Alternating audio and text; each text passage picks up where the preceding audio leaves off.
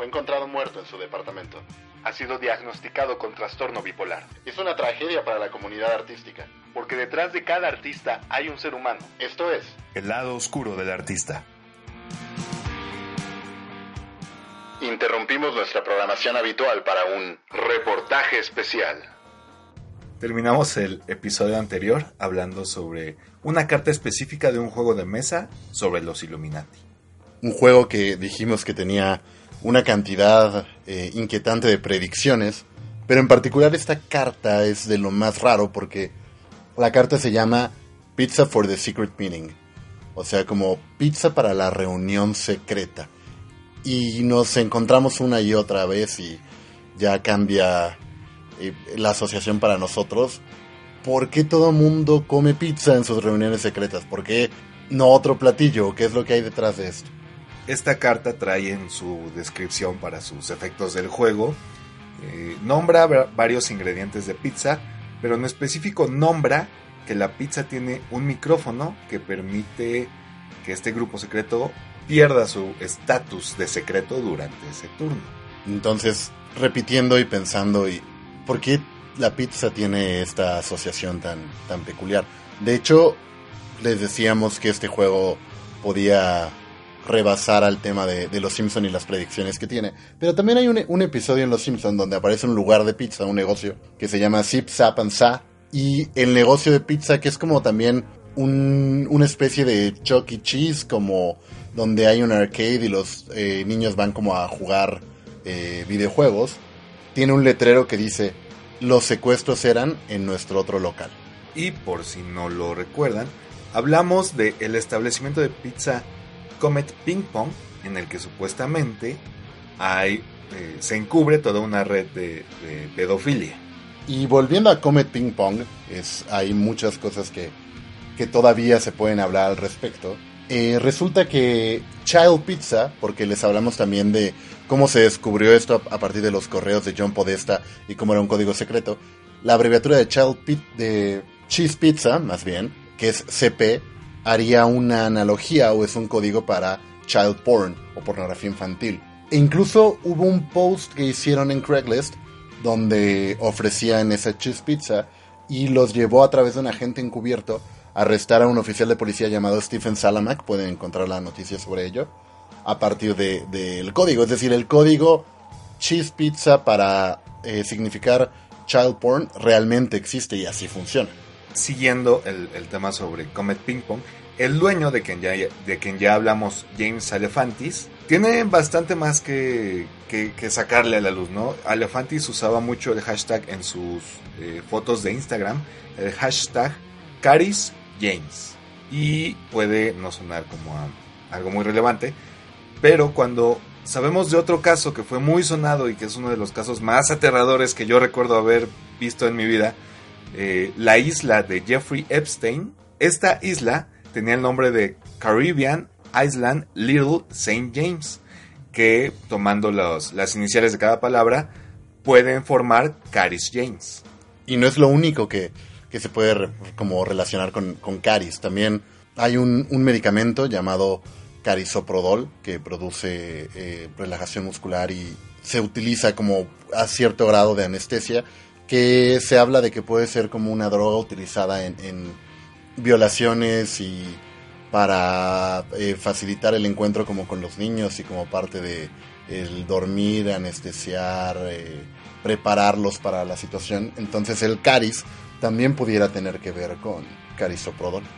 Y otra cosa que también sucedió en Comet Ping Pong, cuando este, esta teoría tomó fuerza en el 2016, Edgar Welch, un, supuestamente un actor que parece tener un perfil en IMBD, este hombre viajó casi 5 horas hasta Washington, entró a la pizzería eh, con dos armas, disparó fue todo lo que hizo y se entregó a la policía. Supuestamente, él, dijo que quería liberar a los niños que, que tenían prisioneros en esta red de pedofilia.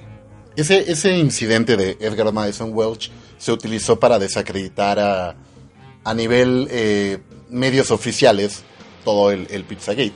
O sea, fue como ven lo que provocan con, con sus eh, teorías conspiranoicas y en realidad todos estos fake news provocaron que un hombre perdiera el control y entrara y disparara cuando en realidad no hay nada que lo sustente.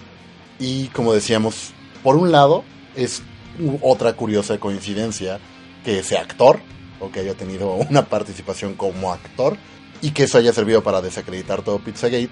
Y una segunda es demasiadas coincidencias hasta ahora, y estamos apenas en la punta del iceberg del Pizzagate. Y ya que mencionamos a Jeffrey Epstein, vamos a hablar un poco sobre este, esta figura tan, tan turbia. Jeffrey Epstein oficialmente fue un financiero, que, fue una persona muy, muy poderosa, eh, fue un multimillonario y era amigo cercano de figuras muy importantes. Por mencionar algunas para, para entrar como en el juego, fue amigo mucho tiempo de Donald Trump, aunque supuestamente Trump dice que rompió relaciones con él alrededor de 2005-2006 por considerarlo un tipo bastante raro. Pero igual está cercano, vinculado a los Clinton y está vinculado a eh, Disney y como a eh, los directivos de Disney y también a la cofundadora de Nickelodeon, que ya entraremos en detalle porque esto es importante y porque el Pizzagate es una cosa muy grande. Este hombre tuvo más de 30 acusaciones y se sospecha que pudieron haber sido más de 80 eh, sobre abuso sexual a menores. Y por estas amistades poderosas que decíamos, su primer condena se redujo solamente al cargo de solicitar prostitución y tuvo una sentencia de 18 meses. Sí, supuestamente esta solicitar prostitución a una menor fue porque una menor acudió a su casa y supuestamente él le ofreció dinero por darle masajes y circunstancias extrañas.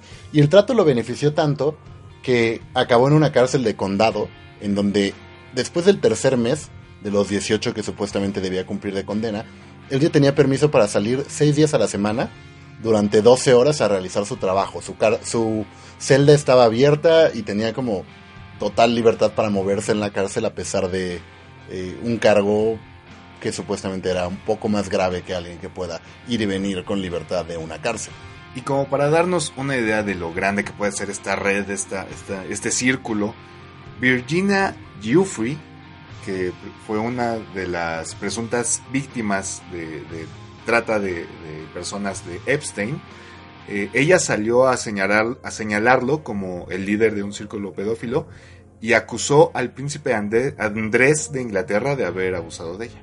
Para, para explicarles un poco cuál era el mecanismo de lo que hacía Epstein, él era dueño de una isla, que ya lo mencionaste hace rato con el, hashtag de Caris James, eh, a la que le apodaban Lolita Island. Y en lo que hacía era llevar a víctimas de trata a esta isla mediante un avión que conocían como el Lolita Express, un jet. Y entonces tenía fiestas privadas con personas muy poderosas, como ya llegamos o hablamos o mencionaste, incluso al nivel de la realeza política, eh, medios de comunicación, personas muy poderosas que iban a estas fiestas y consumían eh, estas chicas menores de edad. Entonces, eh, ese era como el mecanismo que tenía Jeffrey Epstein. Y una cosa muy rara de Epstein, teniendo toda una isla para él, de dónde sacó todo ese dinero, no hay datos concretos de dónde obtuvo su fortuna, ya que comprobable solo tiene un cliente, Lex Wexner, que es CEO de Ill Brands, y son dueños de Victoria's Secret. El tema es que ni siquiera Les Wexner tiene una isla. Entonces, ¿cómo, cómo el financiero cuyo único cliente es, es este llega a acumular tanto dinero? Y una de las teorías que dicen es que, y no solo en este caso, sino en todos estos eh, círculos de los que estamos hablando, es que en muchas ocasiones estas fiestas o estas reuniones que tienen secretas las graban y entonces utilizan como el testimonio en video, la evidencia, para extorsionar a la gente poderosa con lo que hizo. Y entonces eso les va generando un, una palanca, una forma de, coercionar a los que están alrededor y fue parte de lo que construyó la, fortuna de Epstein. Y regresando a Virginia Giuffre, cuando ella hace esta acusación a Epstein, Epstein es encarcelado y en esta ocasión al parecer no tenía manera de zafarse y él dijo que iba a dar nombres sobre estas personas que acudían a sus fiestas en su, en su isla privada. Lo encarcelan el 6 de julio de 2019 y él le comenta a los compañeros de celda que él sospechaba que, iban a querer acabar con su vida. Tanto que supuestamente eh, es puesto en algo que, en Estados Unidos en la cárcel tienen que se llama Suicide Watch, que es como vigilancia para evitar que alguien se suicide. Y justo estando en, en, este, en esta sección de la cárcel, se suicida el 10 de agosto. Una celda diseñada para que no te puedas suicidar con vigilancia de guardias y de cámaras 24/7 y te suicidas y no hay ningún video, desaparece todo misteriosamente. Justo falla la cámara en el momento en el que él se suicida, convenientemente deja de funcionar, pero ¿por qué el tema de Epstein es importante para el, Pizzagate? Porque eh, hay un momento en donde la realidad y los supuestos fake news que decíamos que los, la prensa oficial desacredita, un momento donde se cruzan, porque entonces todo lo que estamos comentando de Epstein es real, es comprobado y hay evidencias, es decir, el círculo de pedofilia que él coordinaba con la isla privada, el Lolita Express y demás, eso fue real. Entonces esto se, se solapa con el tema del Pizzagate, donde creer que hay otro círculo, si no es que es el mismo, que hay otro círculo de, prostitución infantil, de trata de personas, de trata de menores, resulta que es inverosímil, fantasioso, producto de la imaginación de gente en foros como 4chan y Reddit, cuando de pronto ya hay algo en la realidad que es igual o que lo supera, quizá no es tan descabellado. Y Jeffrey Epstein, como ya mencionaste, estaba implicado con gente muy poderosa y muchas de estas personas eran gente con mucho poder en el entretenimiento de Hollywood, como el caso de Weinstein, que es el más famoso, el de Dan Schneider, que es uno de los más atroces me parece, y esto obviamente involucra a una gran variedad de artistas. Y entonces este círculo, como les decíamos, este, este círculo poderoso, eh, pedófilo, no se queda limitado a la política, sino también entra al arte, al entretenimiento. Y entonces Dan Schneider era un productor de Nickelodeon, por si alguien no sabe del todo quién es este personaje eh, extraño. Y no solo era un productor, era el productor de Nickelodeon. Durante décadas fue la persona más importante para la cadena, hizo todas las series exitosas eh, de, de, Nickelodeon. Y hace unos años, junto con el movimiento de Me Too, salieron varias acusaciones donde decían que él era justamente un pedófilo y que abusaba de sus, de sus actrices.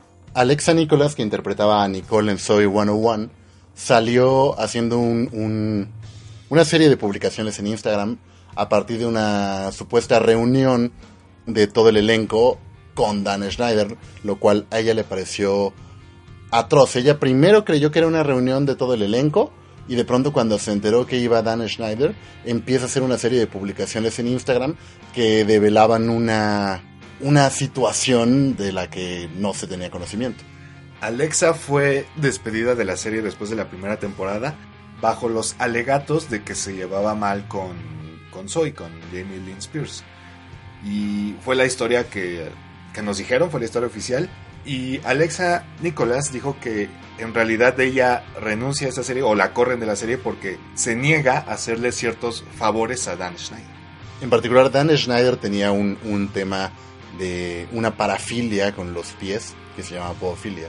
Hay muchísimos momentos de las series que él produjo donde se, tienen en primer plano a los pies o los personajes, los actores, las actrices, que todos son niños. ¿no? Eh, Nickelodeon, al ser contenido infantil, sus actores eran menores de edad. Tienen interacciones extrañas con pies o acciones que los involucran. Y esto era lo que Alexa se negó porque también lo pedía fuera de cámara. Este hombre en sus redes sociales subía los clips de, sus series donde se mostraban pies, donde las niñas se pintaban las uñas. Hay un clip muy raro de una serie, la serie que, de hecho hizo famosa a Ariana Grande, la que despegó su carrera, en la que Ariana Grande se estaba lamiendo sus propios pies. Había cosas muy raras y Dan Schneider en sus publicaciones en, en redes sociales también le pedía a los fans, que obviamente eran jóvenes, ¿no? de adolescentes, que mandaran fotos de sus pies en, relación a las escenas de sus series. Y Alexa Nicholas no fue la única víctima también. Eh, una actriz que a lo mejor muchos tienen en mente, quizá no de principio con el nombre la pueden googlear, Amanda Bynes. Ella también fue víctima de toda esta cuestión de Nickelodeon y a partir de ahí tuvo como varios colapsos, problemas con las drogas, con la ley y también fue como apartada de, Hollywood y de la pantalla y de tener oportunidades porque quería eh, denunciar o hablar sobre lo que Schneider había hecho. Otra que quiso hablar fue Miranda Cosgrove. Sus padres, eh, supuestamente sus padres, evitaron que ella presentara una denuncia, ya que pues esto implicaba la pérdida del dinero, del, del contrato. Miranda pues era una mina de oro para su familia. Y le dijeron que si ella intentaba hablar, los abogados de Nickelodeon la iban a destruir. Pero entonces, Dan funcionaba como, por un lado, eh, con estas conductas que tenía eh, agresivas con, los actores o las actrices niñas, pero también aparentemente trataba eh, con menores para la cofundadora de Nickelodeon, que ya dijimos que era parte de los clientes o de la red de, de personas asociadas a Jeffrey Epstein. Y no ha sido la, la única actriz que ha querido. Han habido varios actores que han intentado de alguna manera. Uno de los más sonados fue Elijah Wood, famoso por su papel de Frodo en la saga del Señor de los Anillos. En 2016 él acusa de que la industria es toda una red de pedófilos y que muchos eh, actores infantiles son víctimas de estas personas. En una entrevista posterior él aclara sus palabras diciendo que él se refería al caso de Jimmy Savile, el cual ya tocaremos más adelante, y, que él en realidad no tiene conocimiento personal de estos abusos. Lo mismo decía Justin Bieber. Aparentemente hay una eh, reunión que él tiene eh, como en, una cuestión de estudios bíblicos, donde dice que toda la industria son eh, personas enfermas, pedófilas, y que él se quiere alejar del contacto con ellos. Y es cuando regresa con la canción que analizamos el programa pasado, que es Yomi. Y hablando de Yomi, el episodio anterior hablamos como de los detalles más em, superficiales, a lo mejor los que se pueden notar rápidamente. Pero si nos vamos un poco más a la parte, si quieres, un poco más conspiranoica, hay como detalles bastante interesantes que, como decías, hasta qué punto pueden ser coincidencias. Por ejemplo, Ahí, ahí dentro de la, fiesta, la reunión, este espacio, hay unas estatuas de niños y estas estatuas están como sirviendo a los adultos, tienen como para colocar los platos y así, pero son de niños desnudos. El color del cabello de Justin Bieber, bueno, y de su ropa también, podrían hacer referencia a otra teoría, bueno, no es, no es tan, tan teoría conspirativa, al proyecto MK Ultra, que es un proyecto de control mental, que fue algo real, que supuestamente le hacía abandono ya hace muchos años, pero que la teoría dice que aún se, maneja a través de las estrellas del entretenimiento. Sí, no, no vamos a profundizar en, este episodio sobre MK Ultra, quizá todo este tema conspiratorio nos dé para hacer otro contenido distinto, pero es un programa confirmado eh, por, la, por la CIA en los años 70, entonces teóricamente hace referencia a eso todos los adultos en, esta fiesta de Yomi están comiendo dulces y Justin Bieber es el único que no. Él de hecho está comiendo eh, comida china así directo del, envase. En, el video hay unos momentos donde la cara de Justin se distorsiona y aparece un hombre eh, negro, un hombre afroamericano detrás, que teóricamente es eh, la representación de L.A. Reid. L.A. Reid fue el manager de Justin Bieber cuando comenzaba su carrera y él tuvo acusaciones de de acoso sexual por las que tuvo que dejar Epic Records, donde trabajaba, e incluso tuvo una declaración bastante desafortunada o extraña, donde hablaba sobre Justin Bieber y decía que es hermoso como podría serlo una mujer, que es una declaración rara. Sobre todo porque es una declaración de cuando Justin Bieber era muy niño. Y cuando promocionó Justin Bieber esta canción, que como les dijimos el, el episodio pasado fue lo que volvió a activar el tema de Pizzagate, él subió unas fotos de bebés, varias fotos de bebés, a las que les ponía el hashtag de Yomi. Lo cual es muy raro porque como tal bebés no aparecen en la canción y luego Yomi que es delicioso. Era una cosa bastante rara para promocionar el video pensando que no estuviera relacionado con, con el Pizzagate. Otra de estas imágenes publicitarias era el título Yomi, eh, hecho de pizza, más pizzas, más para alimentar esta, esta teoría. Y Yomi tal cual la palabra, es una palabra que aparece mucho en los correos de Wikileaks, de Wikileaks de John Podesta. Sí, de hecho, nos dimos a, la tarea de buscar si Johnny como tal aparecía y sí, y hacen referencias extrañas a, por ejemplo, hay una donde le dicen no te olvides de pasar eh, por los Opics en la habitación 212 para que después podamos como comer juntos un delicioso, delicioso postre, un Johnny Dessert. Ahora, uno puede pensar cuál es el, objetivo de Justin Bieber. ¿De verdad es denunciar esta, esta red? ¿Es denunciar que él fue víctima en su juventud de estas personas? Se supone que este disco, él dijo que iba a ser un disco muy personal, entonces pudiera tener que ver con eso, aunque en realidad, ¿qué tan factible es denunciar? Ya han habido otros que lo han hecho antes y cómo les ha ido, les vamos a platicar un poco al respecto. Ya hablamos un poquito de Elijah Wood, que él, lo intentó denunciar, después contradijo sus propias eh, palabras de cierta manera. Han habido otros. Un, un, caso reciente y un tanto misterioso se dio en el foro de 4chan, en el que es un foro anónimo, tú puedes publicar con la completa, eh, el completo anonimato del mundo, y un hombre decía ser un actor que fue muy famoso en los 80s y no quería dar su nombre por evitar represalias para seguir cobrando los derechos de estas películas, pero dijo que le dijo a la gente que le hicieran preguntas y estas personas le preguntaban sobre estos casos de, acoso, sobre personas en, en, concreto y él decía que gente como Britney Spears, como Hilary Duff habían sido víctimas de toda esta red y por eso tuvieron estos famosos eh, colapsos, que gente como Dan Schneider eran de lo peor de la industria y hubo una, un, comentario bastante, bastante interesante en el que asegura que Harvey Weinstein es solo, y lo pongo entre comillas, el cordero de sacrificio para todo este, todo este tema. O sea, el chivo expiatorio, ¿no? Como, como lo decimos en México. Y el, el caso Weinstein, que ya lo habíamos mencionado en el programa de Michael Jackson, es, un caso que realmente no ha tenido las represalias que debió tener para él. Incluso eh, recientemente en, la entrega de los Golden Globe, Ricky Gervais, que es un eh, comediante británico con un humor eh, negro, irreverente, hizo referencia a, estos temas y entonces habló de cómo toda la gente que estaba ahí en la sala había permitido que, Weinstein hiciera lo que, lo que había hecho y que seguro los productores que estaban ahí estaban bien preocupados porque iban a ir pronto por cada uno de ellos y les iba a tocar como las mismas acusaciones, como haciendo referencia a este tema recurrente de que muchos en, la parte poderosa de, Hollywood están involucrados en el tema. También músicos han intentado hablar sobre este tema.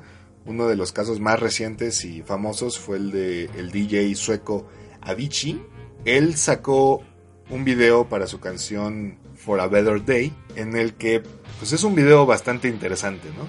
Sí, en el video hay como una reunión de entrega de mercancía como las que suelen tener quienes hacen tráfico de armas o eh, de drogas y se abre un camión y se ven que lo que están haciendo es tratar con personas y hay unas piernas que se alcanzan a ver, están como en ropa interior y se ve que son de niños, entonces hay como una compra, ¿no? que, que ocurre entre gente poderosa. Entonces, un niño y una niña consiguen escapar y una vez adultos se dedican a, cazar a estos hombres que, hacen esta trata de personas, los matan y los marcan con, como arreces con la palabra pedófilos. De hecho van teniendo como una lista con fotografías donde van tachando eh, con quién van terminando y al último llegan como con el hombre más poderoso, que hay toda una multitud afuera de donde eh, él, como de su oficina, eh, con letreros y pancartas reclamando libertad. Y en el momento que lo ven, él levanta la mirada y los reconoce de cuando eran niños y al parecer, por lo que dan a entender, de cuando los compró.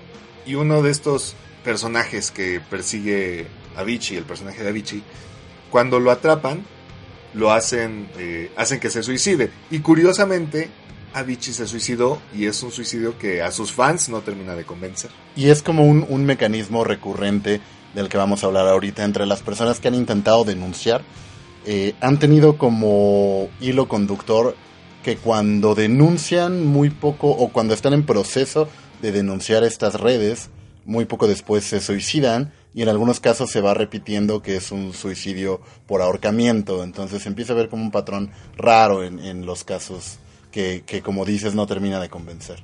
Otro de los casos, tal vez el más famoso de, estos que vamos a hablar, fue el de Chester Bennington, el cantante líder de Linkin Park. Que de hecho Chester Bennington, eh, coincido en, en la parte célebre, pero está hilado a un caso que ocurre antes, que es el de Chris Cornell. Chris Cornell era el vocalista de Audioslave eh, y era muy amigo, era amigo muy cercano de, Chester. Digamos que fuera de los escenarios ellos tenían una relación muy cercana. Y Chris Cornell eh, nace un 20 de julio y dentro de las actividades que tenía paralelas a la música, tenía una fundación junto con su esposa donde se, se, dedicaban a ayudar a niños, que eso también es un tema que se repite en todos estos casos, la presencia de fundaciones y eh, casas hogar y cuestiones así extrañas, pero en este caso la fundación que ellos tenían ayudaba a niños que en algunos casos habían sido víctimas de abuso sexual y muy cercano a esta fundación era Chester. Él participaba continuamente, que Chester lo, lo ubicarán como vocalista de Linkin Park. Y Chester había sido él mismo víctima de abuso cuando fue niño. Y Chester había dicho poco antes de, de morir que él estaba listo para hablar ya en público, hablar ya abiertamente de este, de este episodio de, abuso que sufrió y decir el nombre de la persona que lo había hecho. Él, él, ya estaba listo para todo esto. Y como dices, era cercano a Chris Cornell y ellos dos parece que estaban financiando una investigación privada a, respecto a todo este tema del tráfico, del abuso infantil. Primero se suicidó Chris Cornell que aunque se colgó, como decíamos, esta parte del arrocamiento que se repite, luego se filtraron como detalles del informe del forense y él tenía una contusión cerebral y costillas fracturadas que no son congruentes o consistentes con haberse colgado nada más. Y Chester Bennington también supuestamente se colgó y como un dato curioso o creepy si quieren, él se suicida el 20 de julio, que es el día en el que nació Chris Cornell. Y Chester ya tenía agendado con Linkin Park un tour en Estados Unidos que empezaba siete días después. Entonces, eh, no era como que él hubiera, como ocurre en algunos casos de suicidio, que él hubiera preparado las cosas para su muerte. O, o sea, aparentemente sí tenía cosas eh, preparadas para más adelante, que es lo mismo que dice la familia de Chris Cornell, que tampoco están convencidos con, con el dictamen de suicidio. Dentro de este panorama tan oscuro y estos actores eh, artistas que han intentado hablar sobre este tema. Hay uno muy especial que se llama Isaac Capi.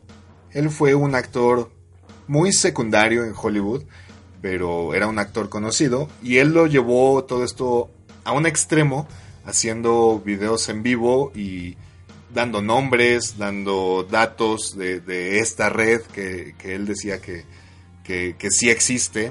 Entre ellos mencionaba a los Rothschild, que ya les diremos quiénes son, el programa MK Ultra, a Jimmy Savile, Seth Green y personajes tan famosos como Kevin Spacey, Steven Spielberg o Tom Hanks. Entonces, creo que tendremos que hablar a profundidad de Isaac Cappy en la siguiente parte de este episodio. Por lo tanto, los dejamos con nuestras redes sociales. Estamos subiendo contenido bastante interesante ahí. ¿Cuáles son nuestras redes, Alex? En Instagram estamos como arroba oscuro podcast. En Facebook estamos como el lado oscuro del artista y en Twitter estamos como arroba oscuro-podcast. Así que no dejen de sintonizarnos la próxima semana para la siguiente parte de El lado oscuro del Pizzagate. Adiós.